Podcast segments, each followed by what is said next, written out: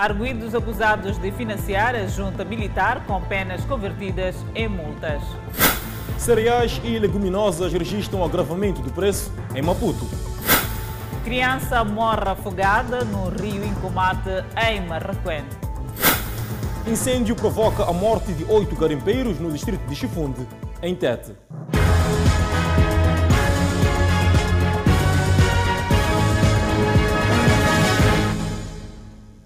Boa noite, estamos em direto e seguramente em simultâneo com as redes sociais e a Rádio Miramar. O Tribunal Judicial do Dondo condenou o antigo deputado da Renamo, Sanduro Ambrosio, e outros quatro réus a cinco anos de prisão, convertidos em multa. Os arguídos são acusados de conspiração contra a segurança do Estado. Chegou ao fim o mediático julgamento dos seis arguídos que eram acusados pelo Ministério Público de conspiração contra a segurança do Estado.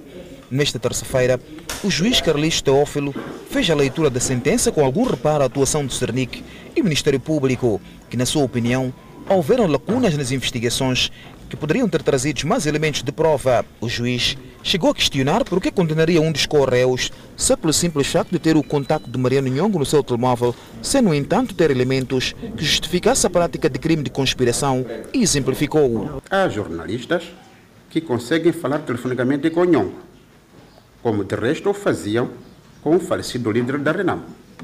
Estes jornalistas cometem algum crime.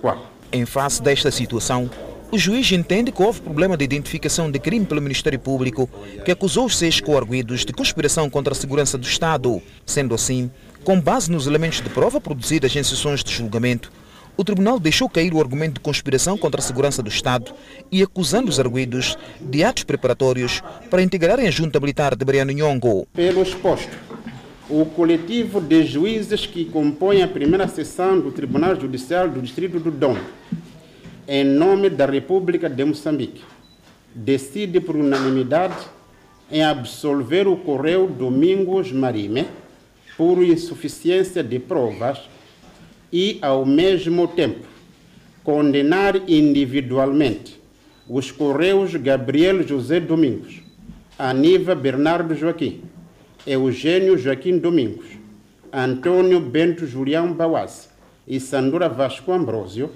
numa pena de cinco anos de prisão maior.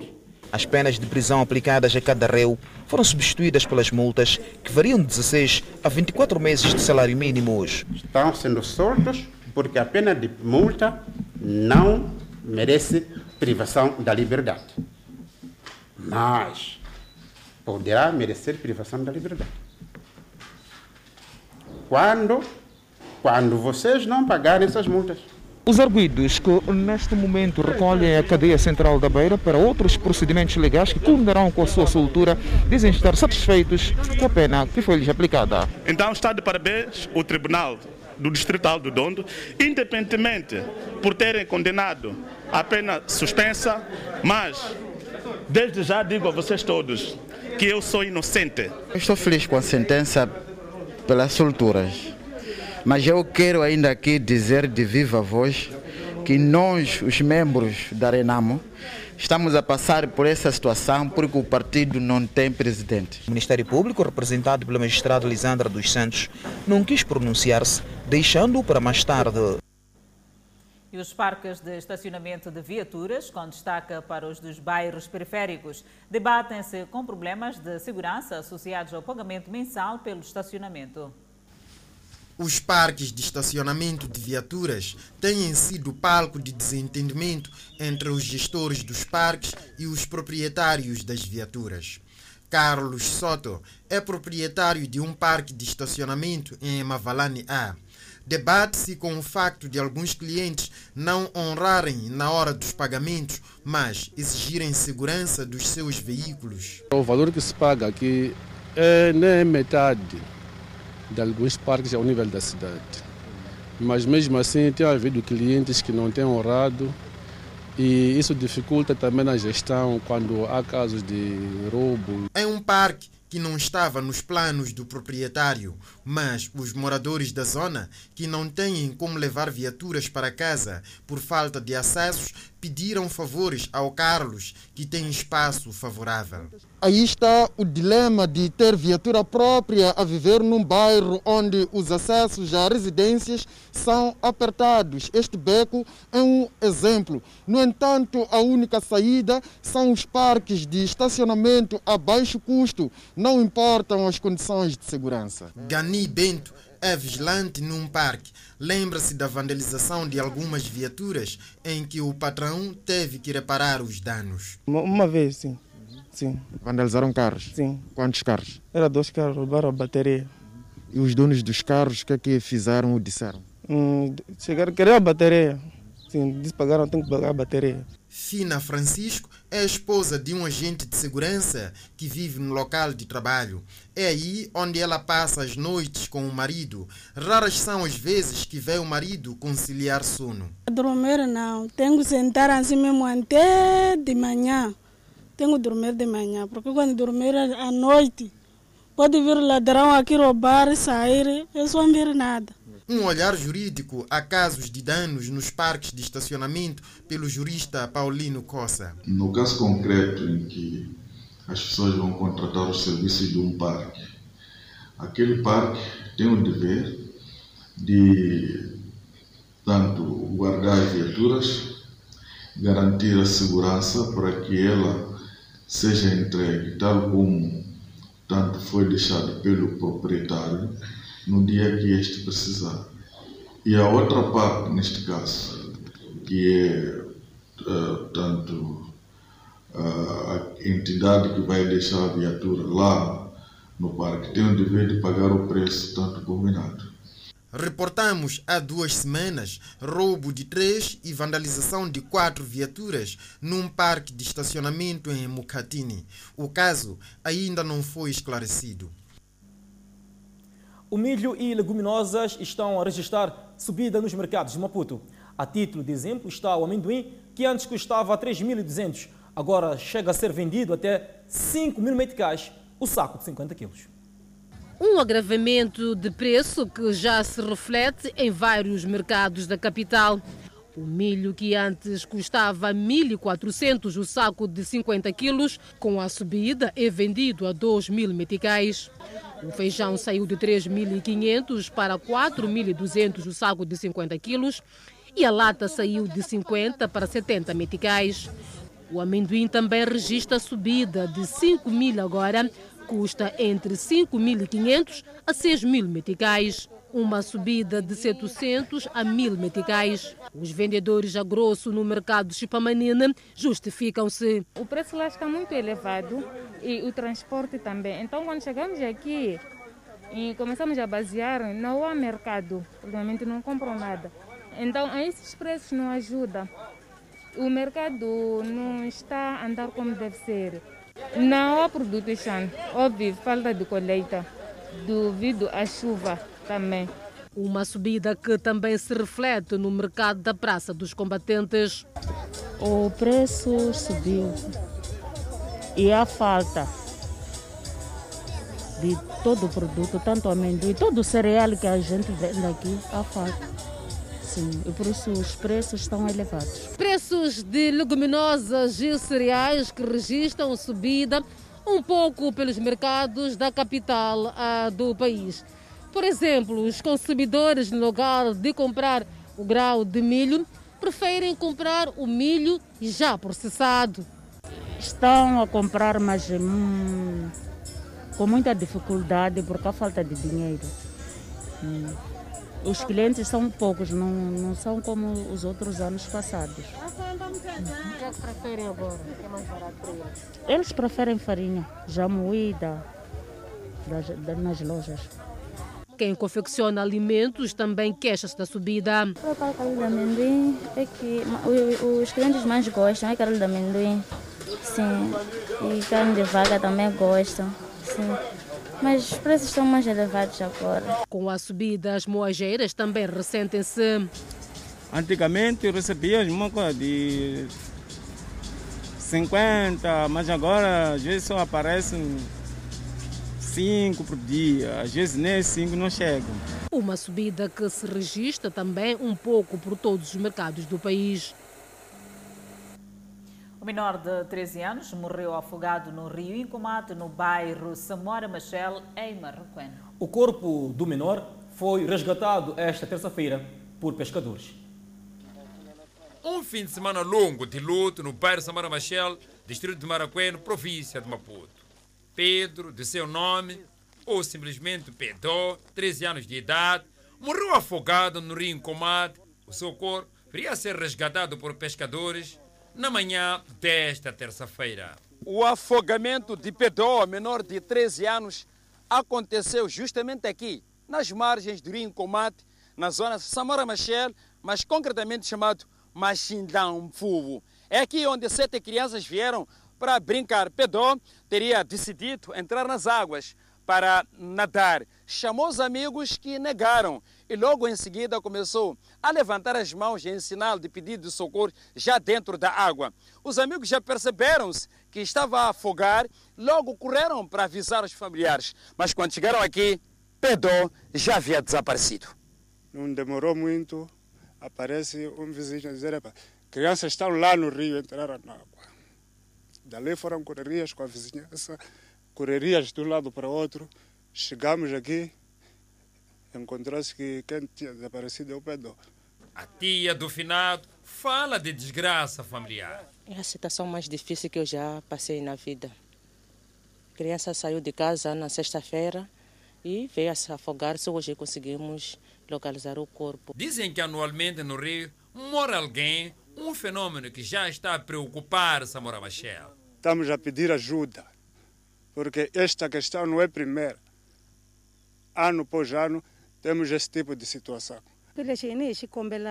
Nós queremos pedir que se volte à tradição dos nossos antepassados passar-se aqui na margem do rio, porque anualmente morre alguém aqui. A autoridade local nega tratar-se de um fenômeno que precise de cerimônia e aponta dedo para os pais das crianças. Fico em quadro, líder da Samora Machel. Nesta zona de Samora Machel, temos falado para evitarem deixar as crianças irem ao rio, porque é perigoso. É por falta de obediência desta medida que crianças morrem no rio. Não existe nenhum fenômeno. Por outro lado, os residentes de Samora Machel pediram o envolvimento das autoridades através da sinalização das zonas consideradas perigosas por ter águas profundas. Um jovem está detido, iniciado na venda de falsa bebida. As garrafas eram enchidas com mistura de água e sabão. Um verdadeiro atentado à saúde pública. Falsificação de cerveja, uma forma encontrada para ganhar dinheiro fácil por este jovem que imputa a culpa ao amigo. Eu estava acionado, ele disse, Moisés, tem uma caixa de Énica. Tens cliente para nós vendermos? Eu disse sim. Por acaso tem uma senhora minha vizinha que vende bebidas, pode-se vender para ela. Ele disse que vamos lá ter com ela. Fomos ter com ela, ele parou de fora. Eu entrei, fiz negócio com a senhora, a senhora disse que estava quanto? Eu disse que estava 1.200. À primeira vista parece tratar-se mesmo de cerveja. É só chegar de perto para perceber que trata-se de água e sabão. Estas garrafas, já enchidas com água e sabão, eram seladas e embaladas, prontas para ser vendidas no mercado. De verdade, eu não sabia. Ele disse que acertou a bebida. Que acertou onde eu não quis saber, porque eu sei que acertar é roubar, né? Ele, sem, sem falta, ele havia roubado num sítio. Hum. A caixa estava super selada. Eu não me apercebi se era bebida de verdade ou não era. Até porque quando vieram para minha casa, eu quis tirar dúvida, provei, provei de verdade e vi que de facto é água. Bebida que pode ter sido ingerida por vários apreciadores. O jovem já tem passagem pela polícia, indiciado na prática de outros crimes. Sim, havia frutado um som de estúdio com um amigo meu que levou os produtos, veio se acomodou na minha casa, disse que era para nós vendermos E fomos pegados, fomos pegos lá. A polícia conta toda a história. Foi possível chegar a, a este indivíduo graças a uma denúncia da vítima. A posterior, a, a PRM efetuou investigações que culminaram com a detenção deste mesmo indivíduo. E com ele foram, foi apreendido uma caixa desta falsa bebida. Uh, para lograr os seus intentos, este indivíduo recolhia garrafas vazias e a posterior enchia-as de água e sabão. A polícia alerta todos os comerciantes e consumidores a serem vigilantes e adquirir qualquer produto em locais autorizados. As casas construídas pelo Fundo do Fomento de Habitação na vila do Picoco, no distrito de Boane, continuam abandonadas e a degradarem-se. Foi pensando numa área residencial com bom ordenamento territorial e arquitetura uniforme que o Fundo de Fomento de Habitação construiu estas casas na Vila Picoco, em Boane. Passam anos que as casas estão abandonadas, com o grosso a clamar por acabamentos. Algumas são ocupadas por qualquer pessoa sem qualquer critério. Gracinda Bernardo veio da Zambésia e encontrou aqui abrigo. Cheguei de emprestar na casa de alguém que está a controlar aquela casa para sentei ali só para conseguir viver. Sim. Ninguém lhe incomodou até hoje? Não. Sandra Maria veio de Quilimani e não está ao relento graças a estas casas. Me deixaram para ocupar aquela casa. Quem lhe deixou? Foi um senhor que perdeu a vida há uma semana à frente. Tratando-se de casas inacabadas e a degradarem-se, as condições deixam a desejar. Não se pode falar de segurança em casas sem portas nem janelas, muito menos de higiene em casas sem sistema sanitário. Não tem nem casa de banho, nem por dentro também não está repocado. Sim. Então, como é que, como é que se adapta numa casa sem casa de banho e sem mínimas condições? Assim mesmo virar a maneira. Naquela casa não tem nada. Não. O sistema sanitário? Nem nada não tem. Eu não sei quem está a tirar o material, não sei se estão a roubar, não sei. Sim, sim. Mas é um facto que o material está a desaparecer. Sim, está a desaparecer. As casas estão a ficar sem telhado, sem arros. Sim, sim, sim. Isso, esse material desaparece de noite, de dia? Como... De noite. Estivemos cá há dois anos. Assim, notamos diferença entre o antes e o agora. E o fator diferenciador é o nível da degradação destas casas. Constatamos que o grosso delas perdeu cobertura, aros e vários outro material à medida das necessidades dos que vivem nas proximidades falta de energia elétrica por detrás da criminalidade. O meu vizinho sofreu essa agressão física. Hum, foi catanado o braço. Epa, ali quando despertei, eu, como temos um, um, um, uma maneira de agir quando somos ameaçados nas noites. Então, temos apitos. Então, quando ouvi grito da minha vizinha, que é a mulher do, porque já estava estatelado no chão, eu saí, saltei da cama. Algumas destas casas estão a se beneficiar de acabamentos por iniciativas individuais e não conseguimos identificar os donos das obras. Agentes da PRM estão a controlar a praia da Costa do Sol, garantindo assim que, pelo menos até a abertura, os municípios cumpram com as medidas preventivas. Praia, para já, só mesmo para a polícia. Os banhistas ainda deverão aguardar por alguns dias. Enquanto isso, os agentes da Polícia da República de Moçambique fiscalizam a interdição. Os agentes estão em diferentes pontos. Atenção, parece ser a palavra de ordem. Os municípios mostram-se ansiosos por poder voltar a desfrutar da praia. E na cidade de Maputo, os municípios mostram-se satisfeitos com a abertura das praias, principalmente numa altura onde o calor está a chegar. No entanto, afirmam que é responsabilidade de cada um manter o distanciamento social e arriscam a dizer que será preciso a intervenção da polícia para manter a ordem. Muita gente vai desobedecer a norma, sim. O que, é que achas que vão fazer? É, vão estar cá para controlar é, o movimento. Sim, quem vai desobedecer, aí vai pagar com as consequências. Não de cumprir com as, com as regras. É, vão estar aqui aglomerados, beber, fazer tudo, de tudo, de tudo, sim.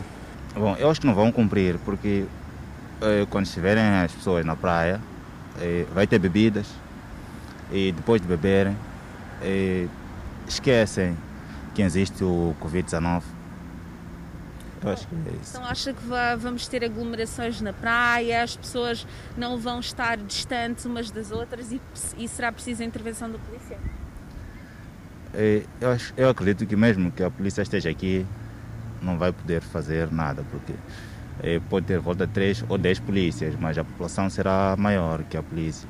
Então vai ser difícil controlar. Que bom que que a praia pode abrir, né?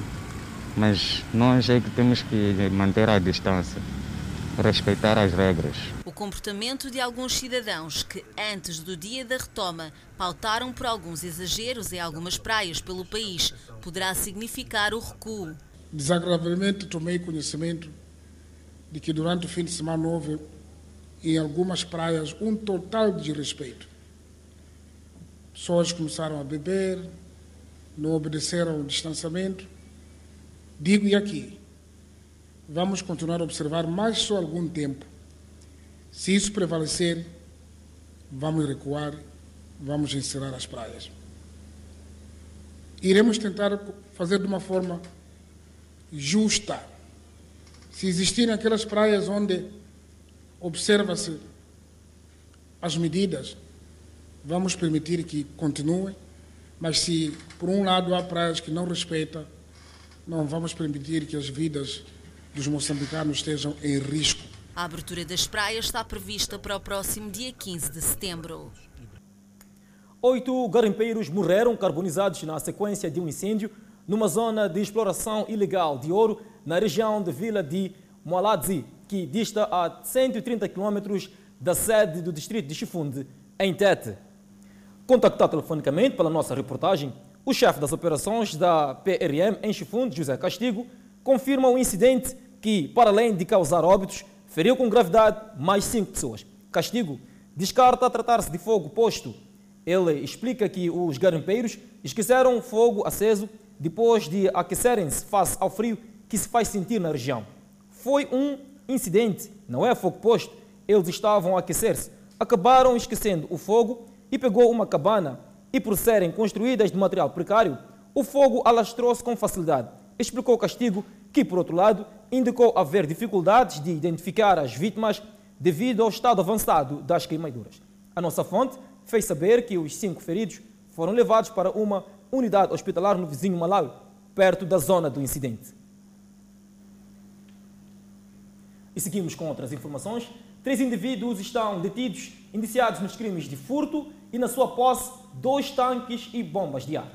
Clemente, tudo indica que não é a primeira vez que estes são detidos.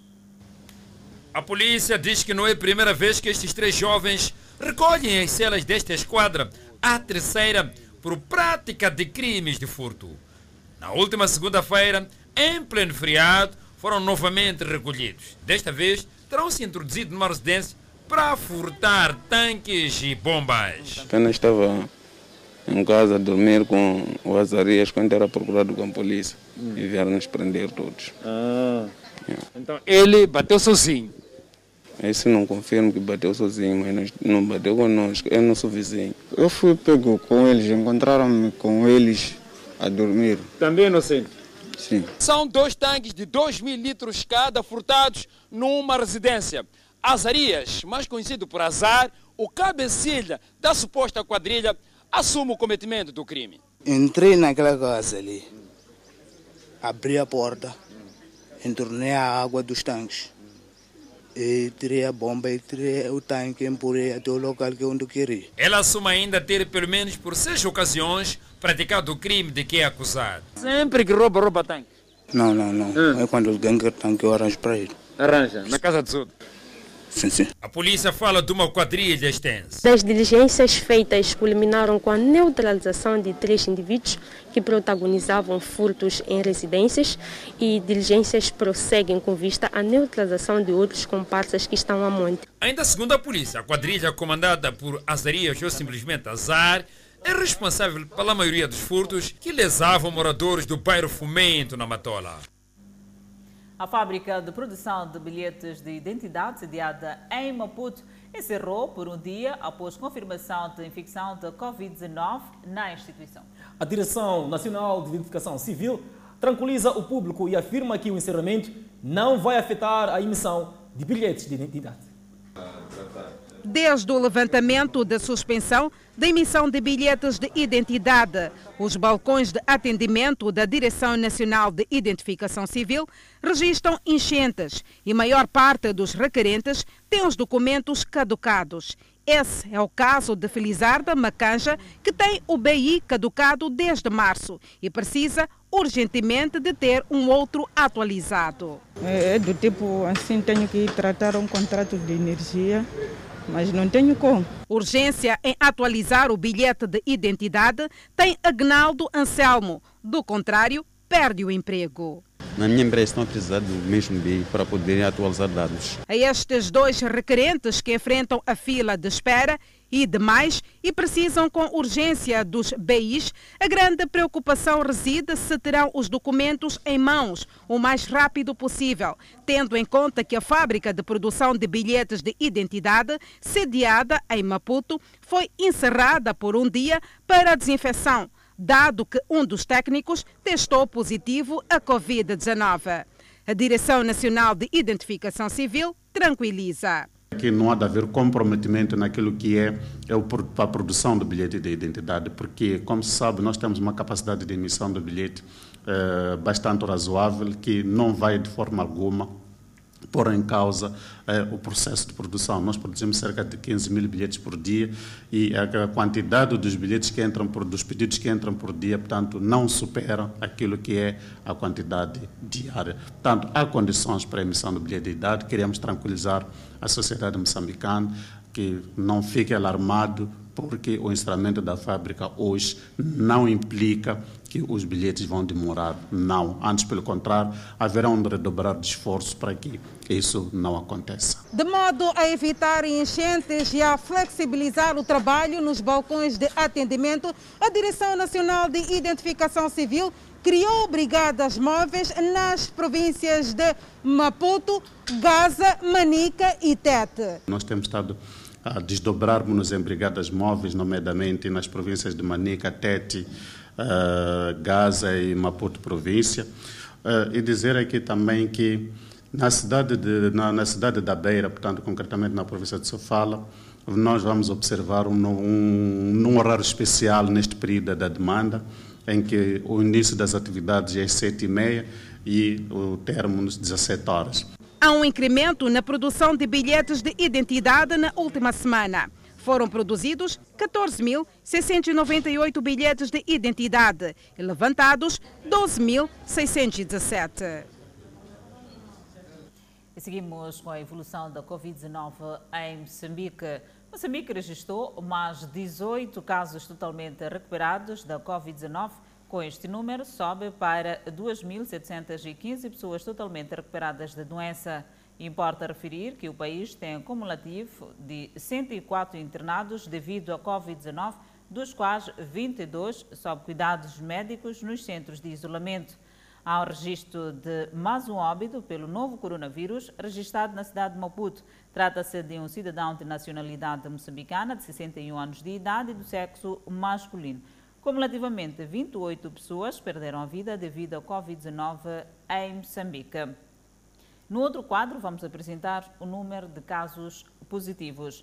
O país tem acumulativamente 4.647 casos positivos registrados, dos quais 4.364 de transmissão local e 283 importados. Moçambique testou, nas últimas 24 horas, 701 amostras, das quais 90 revelaram-se positivas. De todos os 90 casos novos hoje reportados são indivíduos de nacionalidade moçambicana. Destes, 88 são de transmissão local e dos importados. Moçambique tem 1.900 casos ativos da Covid-19. O número de mortes na maioria dos países mais afetados pelo coronavírus, que já retomaram a economia, afasta a possibilidade de uma segunda onda da doença. Os novos surtos trazem números mais positivos. O registro de mortes agora é bem menor do que as taxas contabilizadas durante os primeiros meses da pandemia. Em Espanha, país que teve o maior número de infectados no continente europeu, o total de óbitos no final de agosto não passou dos 3,7% em relação ao pior momento da pandemia. Em Itália, as mortes representam 0,7% do pico. As curvas do coronavírus, baseadas em dados oficiais, reforçam a hipótese de que os lugares mais afetados nos últimos meses devem ter um menor número de vítimas fatais a partir de agora. Ana Paula Gomes traz mais esclarecimentos. As explicações para esse novo cenário podem estar no maior acesso e no aumento no número de testes em todo o mundo. Um sistema de saúde mais bem preparado, com conhecimento maior da doença, também pode influenciar nessa redução da mortalidade dos pacientes. Esta tendência europeia segue a mesma em países como o Brasil e os Estados Unidos. Ainda assim, os especialistas reforçam que é preciso manter os protocolos de segurança. Qualquer lugar. A partir de hoje, pode acompanhar conteúdos exclusivos no podcast da TV Miramar. Conteúdo de áudio para se informar, compartilhar e ouvir a qualquer hora e em qualquer lugar. Notícias na palma da sua mão. Através do podcast da TV Miramar, é possível ouvir informações sobre o país. Acontece em forma de podcast, onde trazemos o melhor da informação até si. Além da íntegra do Fala Moçambique, que passa a ficar disponível em forma de podcast. Para acessar o podcast, vamos passar a deixar o QR Code na sua tela durante o jornal como acontece nesse momento. Basta aproximar o seu telemóvel e pronto, vai te direcionar para a página. Olá, bem-vindo ao FM 10 Minutos, que acontece aqui na TV Miramar em forma de podcast. Para ter acesso direto do seu telemóvel, basta baixar os aplicativos de áudio, como o Anchor, PokerCast, Rádio Public e Spotify. Mais uma forma de te manter bem informado e acompanhar a evolução tecnológica do mundo. Já pode acessar o FM 10 minutos no formato podcast e já tem o conteúdo disponível. E se porventura a câmera não funcionar, pode também fazer o download, ou seja, descarregar o aplicativo do QR Code para ter acesso aos conteúdos da TV de primeira. Nós vamos a um curtíssimo intervalo e voltamos em instantes. O Conselho de Ministros desta terça-feira aprovou o decreto que estabelece os critérios a observar na definição de remunerações, direitos e regalias dos membros do Conselho de Direção do Instituto Nacional de Previdência Social.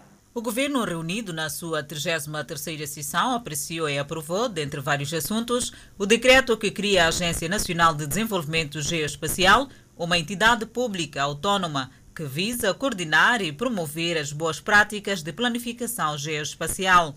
O decreto que aprova o Estatuto Orgânico do Instituto Nacional de Tecnologia de Informação e Comunicação e revoga o decreto número 60-2017, de 6 de novembro.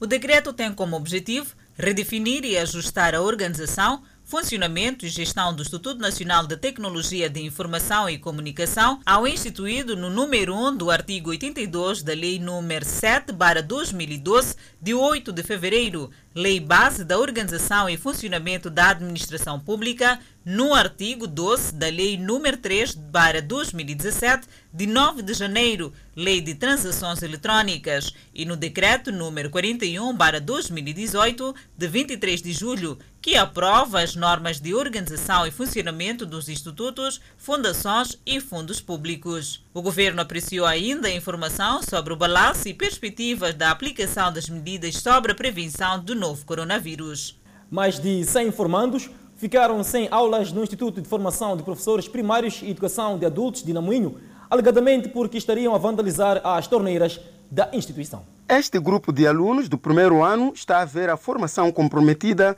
pela direção do Instituto que proibiu que os rapazes pudessem frequentar o ensino, alegando que os mesmos estão envolvidos no roubo de torneiras naquele estabelecimento de ensino. Mais de 200 formandos aqui no Instituto de Formação de Professores de Namunho viram hoje as suas habilidades a serem impedidas para terem o acesso às aulas na sequência do desaparecimento de torneiras no interior do Instituto. Segundo alegações que colhemos aqui, é que foram proibidos os homens para entrar no Instituto porque as torneiras desapareceram na casa de banho masculina. No entanto, no ato de solidariedade, as raparigas também juntaram-se aos homens e estes não se fizeram ao interior do Instituto, dificultando assim aquilo que é o processo de ensino e aprendizado. Os estudantes apontam, no entanto, várias irregularidades que o Instituto tem estado a verificar nos últimos dias e, segundo estes, a direção ameaça extinguir alguns cursos, algo que poderá criar vários transtornos aos formandos. Não é assim. Hoje estamos fora porque diz que os rapazes roubaram torneiras. Então, por isso, nós todos ficamos fora. Não podemos entrar na turma enquanto os nossos machos não estão na turma. Dizem que a união faz a força. Ele não pode deixar os nossos machos fora nós na turma. Não é assim. Nós, somos, nós todos somos estudantes. Sim, nossa formação, formação de professores, como vocês sabem, é muito, é muito criteriosa, ou seja, requer muitos critérios. Nós precisamos de um tempo suficiente para refletirmos a matéria. Sim, não é, não é entramos 7 horas ou 8 horas, 9 horas, não. Temos que termos um horário fixo para formadores poderem ter a noção do, do plano de aula, para seguirem o, seu, o seu plano de aula. O diretor do Instituto afirma que várias ações têm estado a ser levadas a cabo de forma a criar condições para que os formandos tenham formação com qualidade e segurança. E, e nós também não podemos aceitar os alunos sexo masculino na turma, enquanto que eles ventilizaram as, eh, as casas de pães. E isso implica que a autoridade que levar a saúde, nós podemos ter problema com eles. E para não evitar problema, decidimos que primeiro organizemos a ventilização e segundo, eles entram na turma, porque na turma, sem gente necessidade, necessidade tem que ir a Castiba. Vai a Castiba, não apanha as condições. E, e a instituição pode ser penalizada. O Instituto tem estado a levar a cabo medidas que visam garantir que os alunos não sejam focos de contaminação da Covid-19. A corrente elétrica da Rede Nacional chega à vila sede do distrito de Macossa, na província de Manica. Arnaldo Antônio tem 30 anos de idade e vive na vila sede do distrito de Macossa. O seu bairro nunca beneficiou de iluminação pública, mas hoje fica para a história as noites de escuridão e a exposição a perigos noturnos, graças à chegada da corrente elétrica da rede nacional. Ah, já temos energia, já estamos a circular bem, já não temos medo de ladrão. Para os moradores da vila sede do distrito de Macossa, a corrente elétrica da rede nacional é bem-vinda, pois já podem conservar os seus produtos sem depender de giradores. E nós aqui em Magossa ficamos sem congeladores, mas agora já temos congelador, guardamos carnes e peixes é para gasto de energia aqui no distrito de Magossa. O investimento da Empresa Nacional de Distribuição de Eletricidade muda a rotina e a vida de cerca de 100 famílias desta comunidade. Eu olho com uma grande expectativa que na altura quando não havia energia sofríamos. Satisfeitos com o bem público que vai mudar as condições de vida de muitas famílias, os beneficiários já pensam em criar alguns negócios. O exemplo é desta jovem que já montou uma máquina de sorvete. Antes de ter energia, essa máquina de sorvete não funcionava. Agora que tem energia, essa máquina de sorvete está a funcionar. Este é o projeto do governo e espera-se que até 2030 todas as sedes e localidades dos distritos tenham eletricidade da rede nacional. O avançado estado de degradação da Estrada Nacional número 7 no troço Xangara-Guru, nas províncias de Tete e Manica, preocupa automobilistas na zona centro do país. É uma via de capital importância que liga o Porto da Beira, por sinal um dos maiores e mais movimentados do país. São inúmeros caminhões de carga, sobretudo dos países como Malau e Zâmbia, que circulam por esta rodovia. Está mal, muito mal mesmo, está a Como, como que tem sido possível andar, circular aqui como que? Epa, não tem como, nós devemos circular, não podemos parar, né? Mas epa, com troços, em péssimas condições.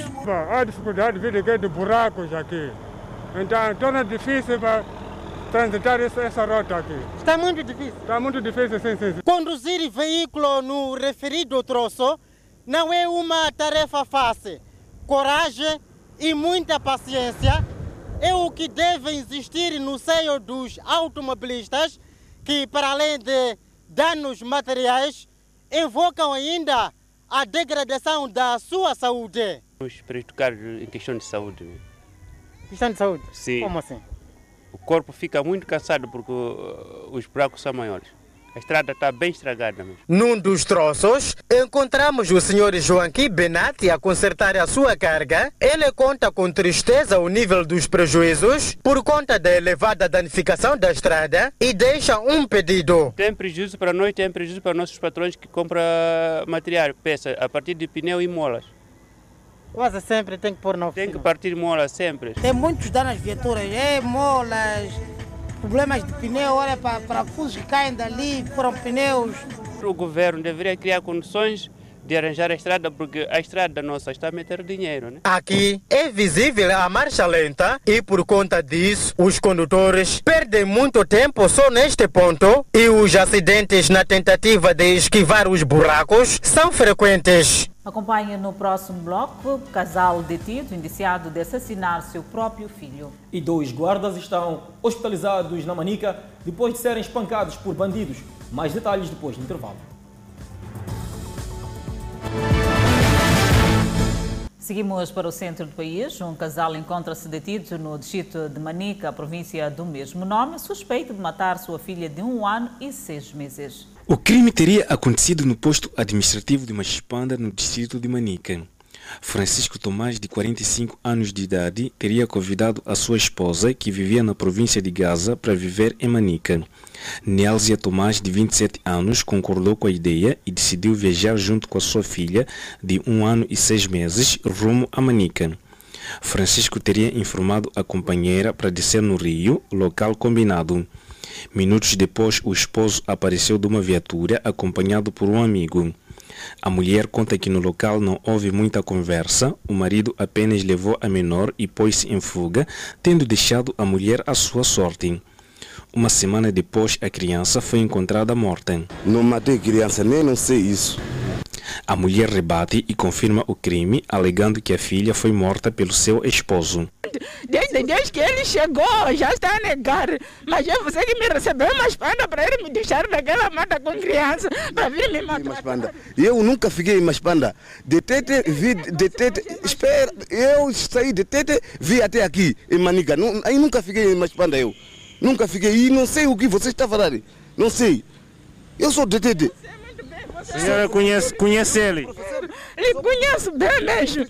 Eu lhe conheço. É? Tenho casa eu em casa, tenho filhos em casa. Conhece ela? Não conheço. Não conheço, ele está mentindo. Ele está confundido. Esta não é a primeira vez que este cidadão é detido. A primeira vez foi detido na cidade de Tete, acusado de transportar imigrantes ilegais. Yeah, eu entrei aí porque tinha carregado 21 uh, estrangeiros. Uh, agora saí. O Serviço Nacional de Investigação Criminal já tomou conta do caso. Foi possível encontrar uma criança na margem do rio, que, por sinal, é filho dos indiciados. Trabalhos de inteligências que culminaram com a detecção do indivíduo e depois do corpo estar em fase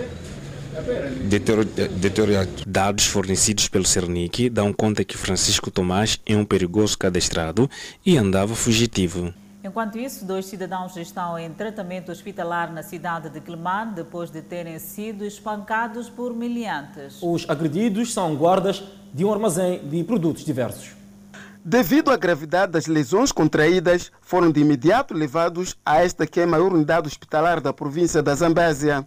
Os cidadãos contam, no entanto, que os miliantes tinham por objetivo tirar as suas vidas, mas graças à intervenção populacional foram evacuados ao centro de saúde local. Estão sob custódia hospitalar estes dois jovens na imagem, com idades compreendidas entre 15 a 21 anos de idade. No entanto, os mesmos foram abordados por indivíduos desconhecidos quando se faziam a guarnição de um armazém no distrito do Ile. No entanto, os miliantes desferiram fortes golpes sobre os dois cidadãos que de imediato foram transferidos do hospital do Ile para aqui no Hospital Central de Climane. Eu estou atrapalhando no armazém. Depois, aquelas horas, das zero horas, bandidos vieram, começaram a nos catanar. Começaram a nos catanar, nos tirar coisas, até coisas, ossos, começaram a se ver, nos catanar muito, muito mesmo, até sangue, até mesmo dois litros mesmo se, deitou mesmo. No Hospital Central de Climane, no último final de semana, recebeu vários casos relacionados a acidentes de viação. Tal é o caso deste jovem que veio gravemente ao hospital após envolver-se em um acidente de viação.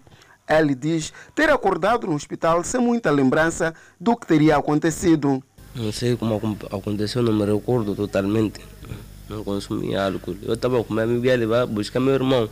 Foi um acidente. O chefe do Departamento de Comunicação e Imagem no Hospital Central de Climane avança que os pacientes teriam entrado com um quadro clínico grave e a sua assistência vai continuar até que estes apresentem melhorias, tendo apelado aos cidadãos que se fazem ao volante que se distanciem do álcool.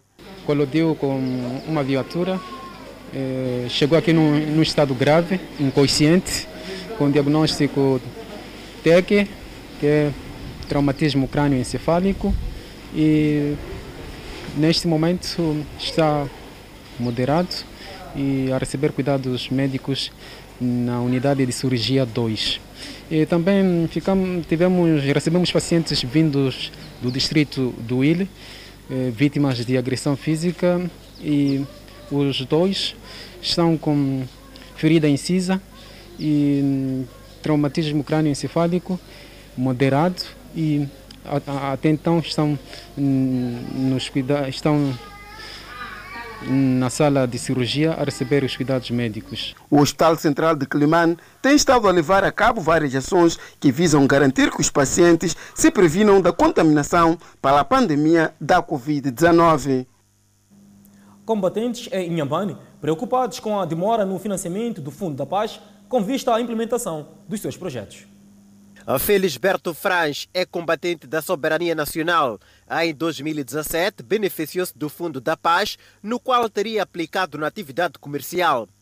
Passados quase dois anos, Franz diz que, com base nos seus rendimentos mensais, já conseguiu erguer sua casa própria. Beneficiou de um valor e estou a implementar um projeto de comércio. E acho que está, a me valer está me valer. Para cá, que análise faz? Uh, já decorrido quase dois anos, uh, depois de ter o fundo, que análise faz? É, minha vida melhorada, junto à minha família. E com este fundo já consegui eu estava mal, não, não tinha habitação, não tinha nada, mas consegui pelo menos erguer. Já fiz fundação, parabéns.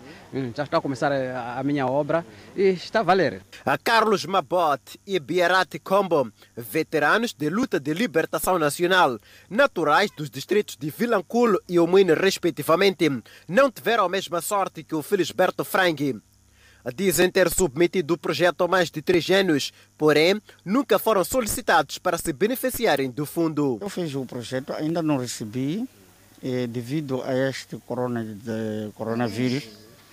Eh, penso que dentro em breve, já que tem, a situação está a melhorar, antes de receber. Qual era o teu projeto? E eu faço madeira. Então eu pedi o projeto exatamente para exploração de madeira. Não, ainda eu não recebi. Sou no meu centro, sou uma pessoa que recebeu. Sou um combatente só que Somos, 70, somos 62. Sim. Os 62 só recebeu uma pessoa, um combatente só. As autoridades aqui em Ambane reconhecem que há morosidade no desembolso de fundo aos combatentes e associam a questões relacionadas à exiguidade financeira. Por outro lado, apelam aos que já se beneficiaram para que possam devolver este fundo. O fundo é aquele que nós temos, a não devolução em tempo, portanto, compromete a inscrição de novos combatentes que possam, portanto, ter o benefício deste mesmo fundo. Mas temos estado a trabalhar com eles no sentido de sensibilizá-los a efetuarem o devido uh, reembolso. Aliás, a elaborarem projetos que sejam estruturantes e que rapidamente tenham um retorno. Dos 21 combatentes que se beneficiaram do fundo em 2018, apenas três estão a cumprir com o reembolso. Eu ainda não, não iniciei os reembolsos, mas daqui a pouco é de. Hum. Até a pandemia que veio estragar o negócio, porque tudo parou, mas daqui a pouco vamos recuperar. A segundo a classe, o grande desafio tem a ver com a falta de habitação, tendo em conta que parte destes são portadores de grandes deficiências e estão incapacitados para exercer atividades remuneradas. Economistas louvam a manutenção da Prime Rate em 15% por parte do Banco Central. Os especialistas defendem ainda que o desempenho econômico do país nos primeiros seis meses do presente ano foi negativo. Segundo os economistas, a manutenção da Prime Rate nos 15%, determinação do Banco de Moçambique, permitirá maior capacidade de empréstimo por parte das pequenas e médias empresas que foram grandemente afetadas pela pandemia da Covid-19 sobretudo neste período crucial da reabertura da economia. Há esta, tem, tem que se fazer esta ginástica, tem que se fazer esse jogo de cintura.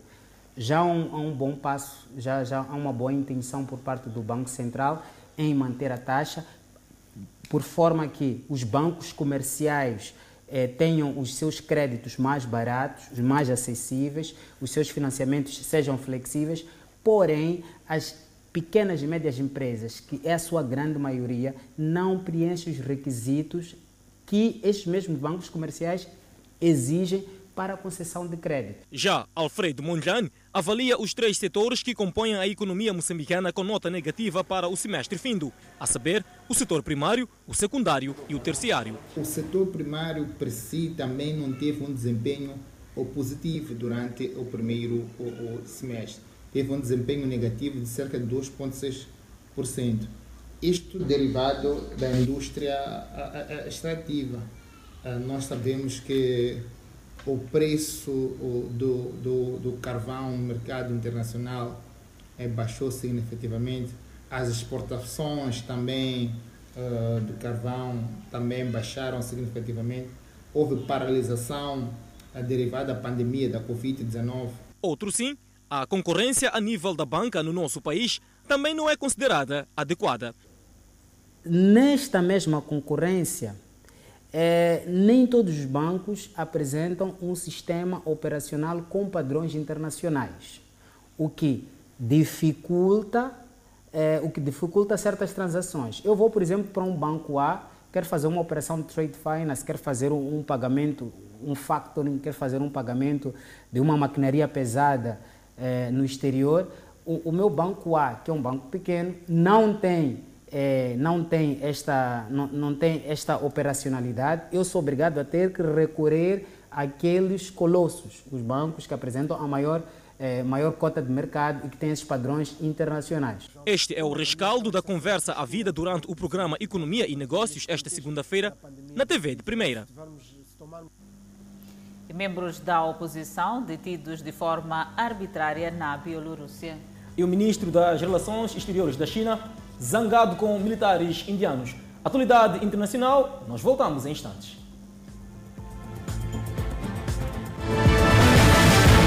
De volta ao Fala Moçambique, uma viatura em alta velocidade capotou esta terça-feira numa das rotundas da Avenida Marginal, na cidade de Maputo. Esta viatura de tração às quatro rodas ficou neste estado, danificada depois de tentar contornar esta rotunda na Avenida da Marginal. O automobilista não conseguiu controlar a viatura que circulava em alta velocidade e foi embater nesta viatura ligeira para depois capotar. José Fernandes conduzia a viatura ligeira e conta como o acidente ocorreu. Vinha a fazer a rotunda de lá para cá, o, círculo, e, e, e aquele carro vinha de baixo. Epá, mandaram-me aqui uma passa aqui deste lado que eu até fiquei maluco. Quando eles têm parar ali para quando uma pessoa está a fazer a rotunda vir para aqui ou para aqui. E foi. Não tinha prioridade? Uh... Eu tinha prioridade. O outro carro tinha que parar ali, forçosamente tinha que parar ali para os carros que vêm de lá para cá na circunferência e virem por aqui ou por... Eu, por acaso, felizmente estava a entrar aqui na minha propriedade. Entretanto, a Polícia de Trânsito confirma que o corte de prioridade provocou a sinistralidade. O que é acontecido? Corte de prioridade hum, na rotunda. Hum. É, é, o que se presume? Sim, sim, sim. Foi corte de prioridade. Houve feridos? Não, não, não, não. Hum. Todos saíram ilesos. O acidente provocou congestionamento na tarde desta terça-feira, neste troço ao longo da Avenida Marginal. E agora, fora de portas, o ministro das Relações Exteriores da China disse esta terça-feira que tropas indianas cruzaram ilegalmente uma linha de controle em sua fronteira comum e foram as primeiras a disparar tiros ameaçadores numa grave provocação militar.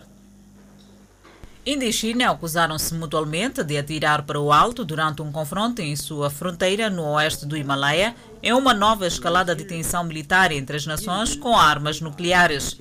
A China instou a Índia a disciplinar suas tropas de primeira linha, disse o porta-voz do Ministério das Relações Exteriores da China em conferência de imprensa em Pequim.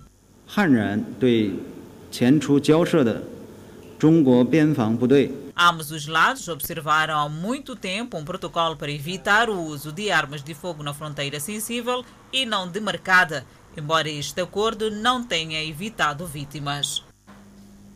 Convidamos um breve intervalo, mas antes a previsão para as próximas 24 horas. Pemba 29 de máxima, 19 de mínima, Lixinga 26 de máxima, 10 de mínima, Nampula 29 de máxima e 19 de mínima.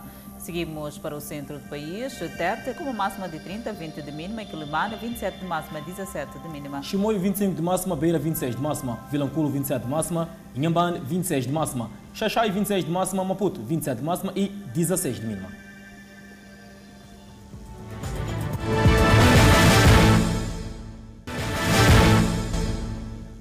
O Clube de Desportos da Costa do Sol tem seguido de forma rigorosa as recomendações colocadas para, pelas autoridades de saúde para a prevenção da Covid-19. O Clube Canarinho procura ganhar vantagem na prevenção da Covid-19. Recipientes colocados na entrada do campo para lavagem das mãos. É igualmente possível ver panfletos com imagens de prevenção a seguir nesta fase da pandemia. Já no interior do campo, as medidas de prevenção são executadas antes do início do treino, com a desinfecção do campo, num exercício muito aturado. A direção do Costa de Sol, Departamento de Futebol, trabalha com os jogadores de forma cuidadosa para evitar casos de infecção no clube, depois das autoridades de saúde já terem autorizado o arranque dos treinos. Talvez a medida mais importante que tomamos foi na última semana hum, todo o staff eh, que está ligado à equipa de futebol profissional, que é a parte do clube que está a trabalhar, a elaborar eh, diariamente, eh, todos os, os, os, os, o staff, toda a estrutura de apoio ao futebol foi testada e, e os testes deram, os 32 elementos deram negativo. Essa foi a principal medida e, a, e aquela que nós nos uh, sentimos orgulhosos disso. Os jogadores procuram recuperar a capacidade física depois de longo período de paragem forçada, provocada pelo aumento de casos de Covid-19 no país. A equipa canarinha já treina há três semanas. Trabalhos de preparação física têm caracterizado a preparação da equipa principal de futebol do Costa de Sol. A partir desta quarta-feira, arrancarão com um novo modelo de trabalho, com a implementação de trabalhos de controle de bola, com a particularidade de, nesse trabalho, cada jogador ter a sua bola para evitar a partilha da mesma. Nós, eh, antes do treino, desinfetamos todo o material. No final do treino, voltamos a desinfetar.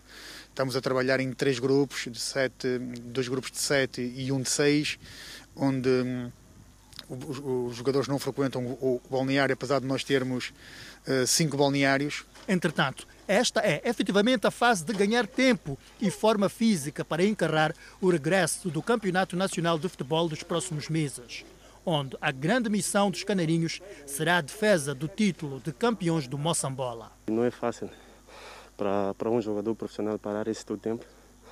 Eu penso que os meus colegas estão cientes que voltamos a trabalhar agora. Eu espero que a época vai ser boa. A paragem eh, ajudou alguns, prejudicou aos, aos, outros, mas eu penso que, que a época vai ser boa. Nós estamos a nos preparar para Está perto de acabar a curiosidade. Quem vai participar do programa A Fazenda? A pergunta movimenta as redes sociais há meses. A estreia está prevista para o dia 12 de setembro. Um elenco que promete colocar fogo no feno. As apostas de quem serão os peões estão com tudo e não é para menos. Pessoa tem que estar a fim de lutar pelo prêmio. Ela tem que. O foco principal tem que ser esse. Aí, depois a gente busca a diversidade, né?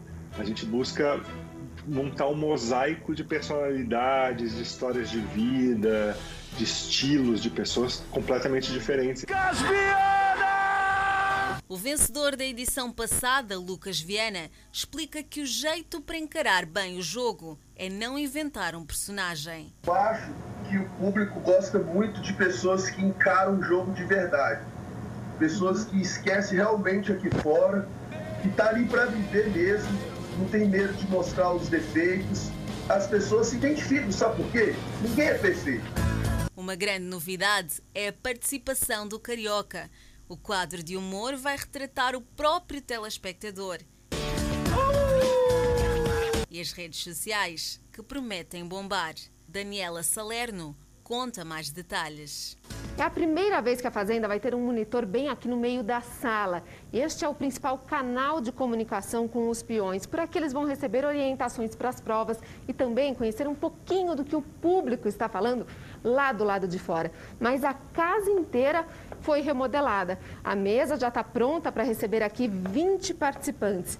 E uma parte da casa que ainda é um mistério. Vem aqui comigo. Aqui fica o quarto dos peões. E aqui a câmera não pode entrar, mas eu vou dar uma espiadinha. Eu tenho certeza que a Fazenda esse ano vai ser mais interessante, vai ser grande. A gente quer fazer o maior, a maior edição de todas. Para tudo ficar pronto do jeito que o público espera. São mais de 400 funcionários envolvidos.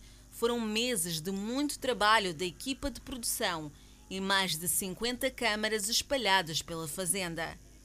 Nesta edição, uma equipa de saúde controla os protocolos de segurança e todas as estações de trabalho e a rotina de quem está atrás das câmaras foram rigorosamente adaptadas. Até os participantes precisaram passar por um confinamento prévio de 14 dias antes da estreia, o que pode ser um combustível a mais para explosões. As pessoas vão entrar nesse confinamento já vindo de um confinamento, né? Então a galera já vem no confinamento, vai entrar num confinamento pior, né? Porque mais rigoroso ainda. Mais rigoroso ainda. Vai ser fogo no parquinho mesmo, fogo no feno mesmo. Está desvendado o mistério. O reality começa no dia 12 de setembro. Toda a gente já sabe, encontro marcado nas redes sociais, com o maior destaque para o Facebook e YouTube. Nós voltamos amanhã.